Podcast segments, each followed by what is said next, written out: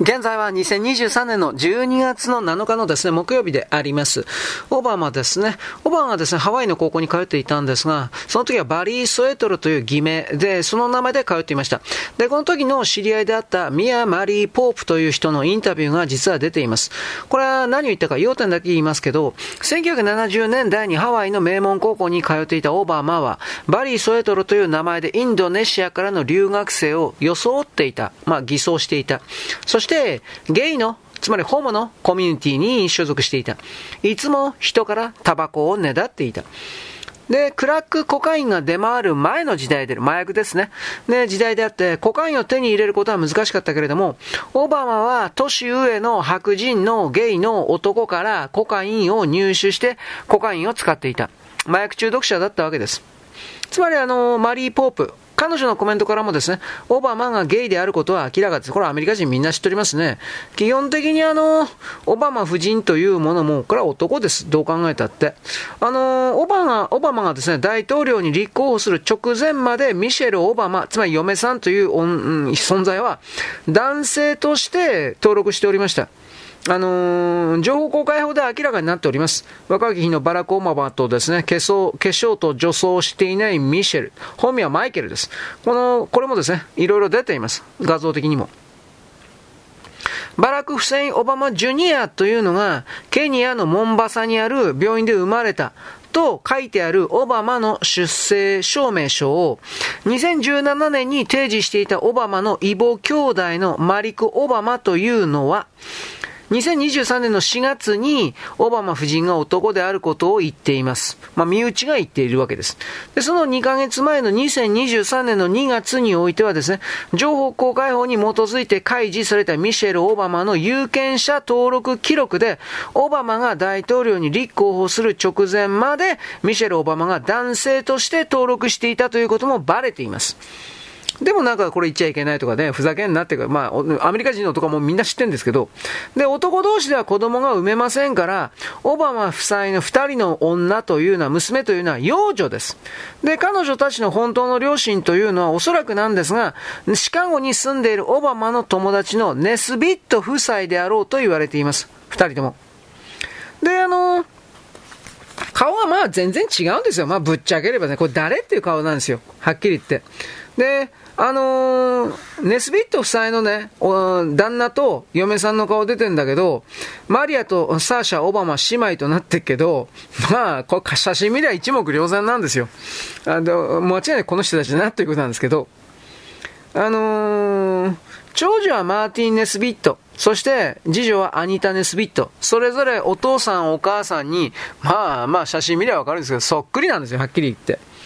だから DNA 鑑定すりゃいいんです。そうすれば、なんか陰謀だとかって言ってる人は全部黙るでしょう。で、あの、ミア・マリー・ポープという人物を覚えてますでしょうね。バリーは、バリー・ソエトル、オバマは、つまりあの、ハワイ時代のクラスメートですよ。ガールフレンドではなかったけど。彼女は、まあ、あの、オバマは、バリー・ソエトルは、口を開いたら嘘ばっかり言ってました。まあで、家族についてもですね、結局、嘘を突き通してきたということであり、オバマの嘘つき能力というものは、正直並大抵の、並大抵のものではないわけです。もちろん、ミシェル・オバマを女と思わせて、二人の娘を実の子供と思わせることができたというのはもちろんのこと、大手メディアの嘘の工作、サイオプと言います。これによる部分が非常に大きいんですが、平然と嘘をつけるオバマのですね、騙しのテクニックがうますぎるというのがあります。ほんで、オバマの若い頃のホモ、ホモ相手、同性愛の相手というのは、口封じのためにみんな殺されています。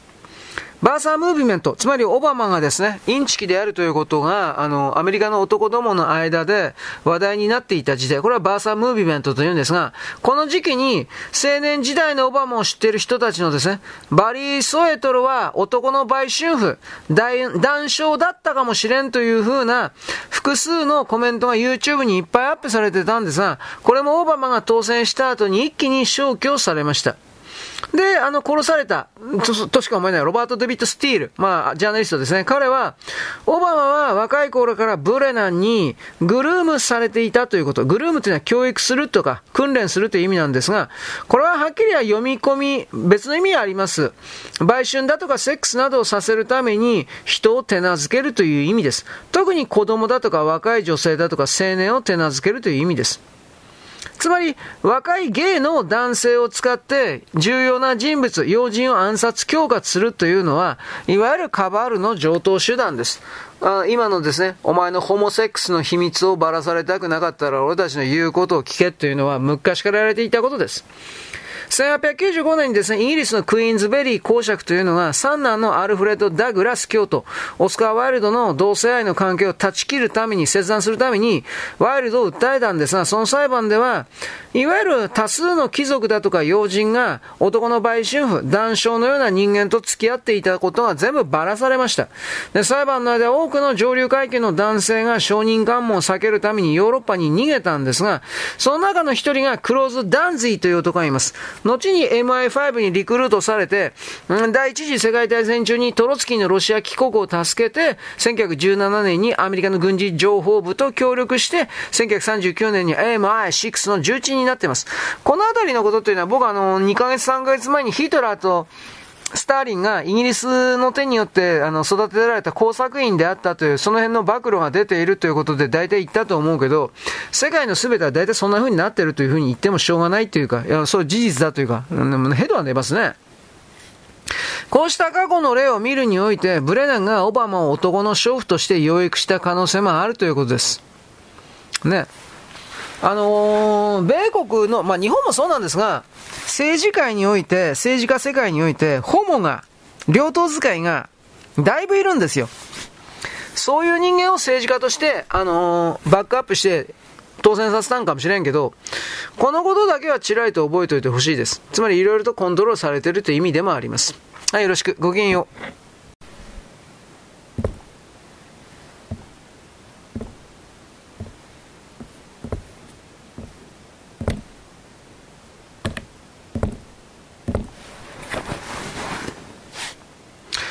現在は2023年の12月の7日のですね、えー、っとね、木曜日水曜日であります。木曜日か。あの、ウェイン・マドセンがこれを言ったわけです。オバマが同性愛でどんなやつだったのかということ。あの、オバマはですね、シカゴのゲイクラブで、ダウンロークラブのメンバーだった。オバマが通っていたジェレマイア・ライト・ボック氏の教会のゲイのメンバーたちと性的関係を持っていた。オバマが大統領に立候補した時に口封じのためにそのうちの3人、ドナルド・ヤング、ラリー・ブランド、ネイト・スペンサーが殺された。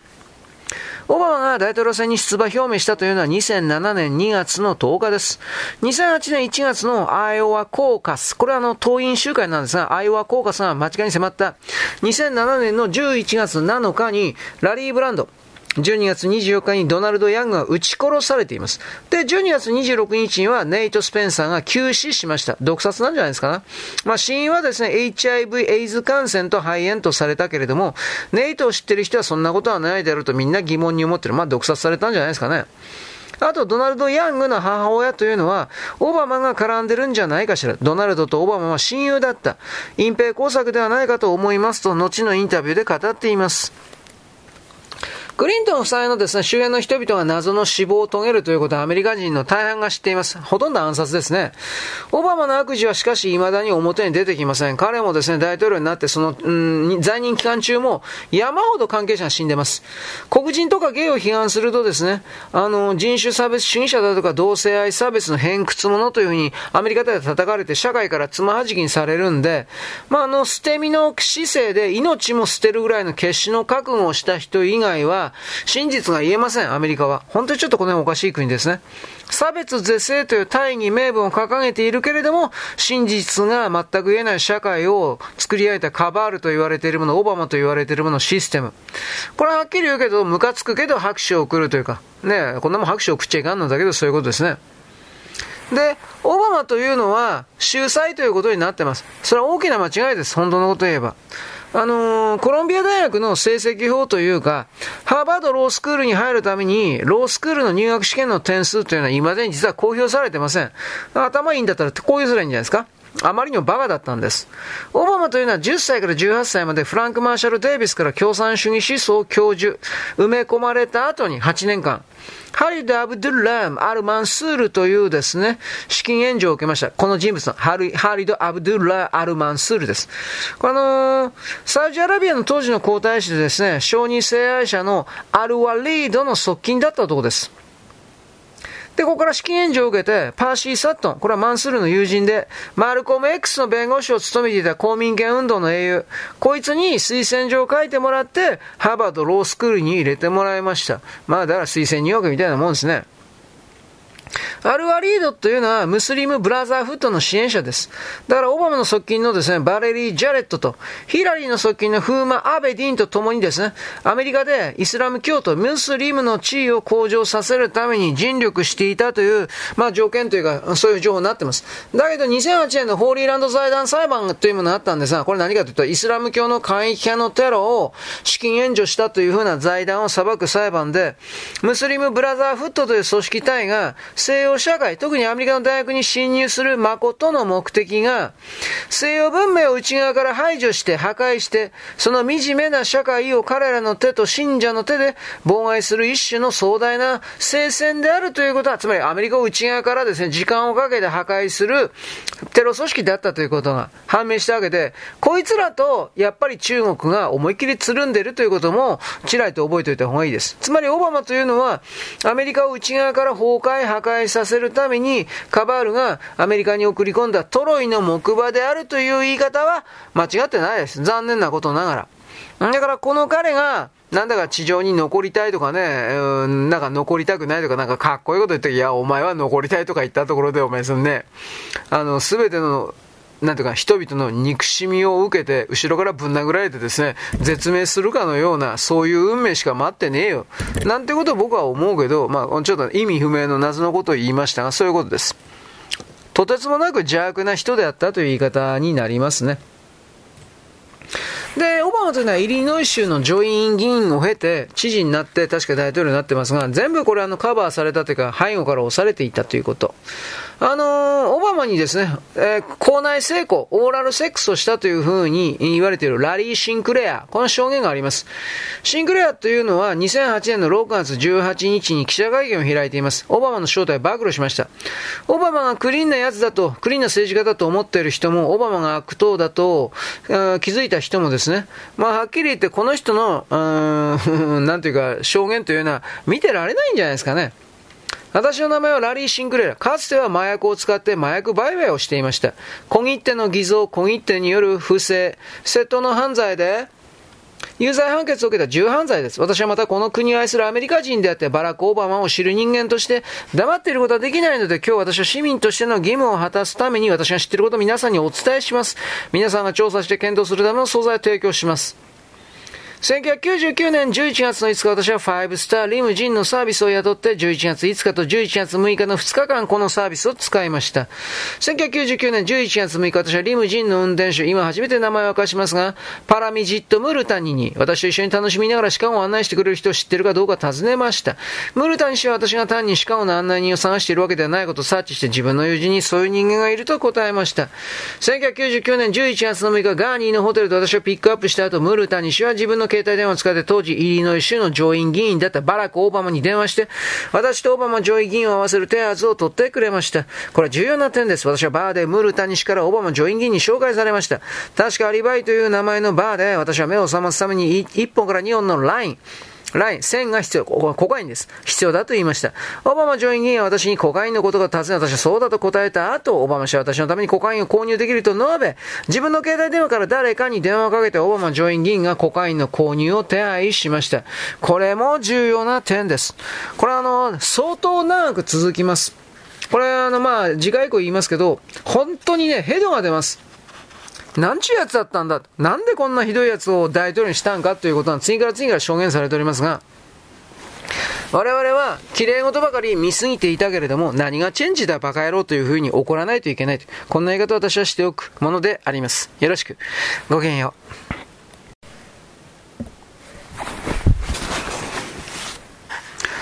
現在は2023年12月の7日のですね、木曜日であります。安倍首相がですね、殺されて暗殺されてですね、まあこれ山あいではない、どう考えてそう。というふうな形で、で、あの、奈良県警のですね、発表がめちゃくちゃになってるということ。奈良県警はですね、最初は安倍さんの心臓マッサーによる挫滅というか、心臓の破壊というのはあり得そうもないヘリクソを言ったわけで、まあ、心臓に傷がなかったと最初言ってたんですね。ところが心臓挫滅があった。挫滅というのは人工呼吸というかですね、心臓マッサージバンバンとかってやることによって心臓が、えー、壊れてしまうというか、変形するというか、そういう事故だというふうな感じなんですが、しかし、過去の日本の救急救命において心臓挫滅というものは、報告例はゼロ例なんです。一例もないんです、はっきり言って。肋骨が壊れ、肋骨が折れるだとか、胸骨が折れるだとか、そういうのはあるけれど、あの、圧迫によって心臓が破裂するというふうな座滅ですね。風船がパンと割れるみたいな。そんなことは一例もないんです。ところが奈良県警は最初心臓マッサージで、えー、なんというかな、大丈夫というか心臓傷なかったんだけど、今度は心臓マッサージで、えー、心臓がパンと破裂したみたいなことを言ったわけです。本当は銃弾が壊したんです。銃弾が心臓を壊したんだけど、それを言えないから、あの、救急マッサージで挫滅したって、そんなことあるわけね、るるるっていうふうな。で、事件当時のですね、福島教授はですね、心臓がどう壊れたかということによる説明をしてました。死因というのは首の、うん、首の2箇所に重曹、鉄砲が入った弾の跡がありまして、心臓及び大血管の損傷による心肺停止と考えられますと。で、深さというのは心臓にまで到達する深さというふうに理解いただけたらいいと思いますと。つまり首から入った弾丸がおそらくは安倍首相の心臓をですね、えー、まあ壊しちゃったということです。で、この3発の銃弾があったということなんですね。あのー、ゼブラゾーンの中の映像を見ればいいんですけれども、あのー、まずね、銀バッジなんです、確か。スーツのまず左右の襟の方に傷がバーンといって傷がついたんですが、銀バッジが取り付けられた位置と異なっていて、ワイシャツボタンのラインに近いところの内側の端っこあたりにありました。つまり傷というのは、えー、警察発表における議員バッジがあったところではなかったわけです。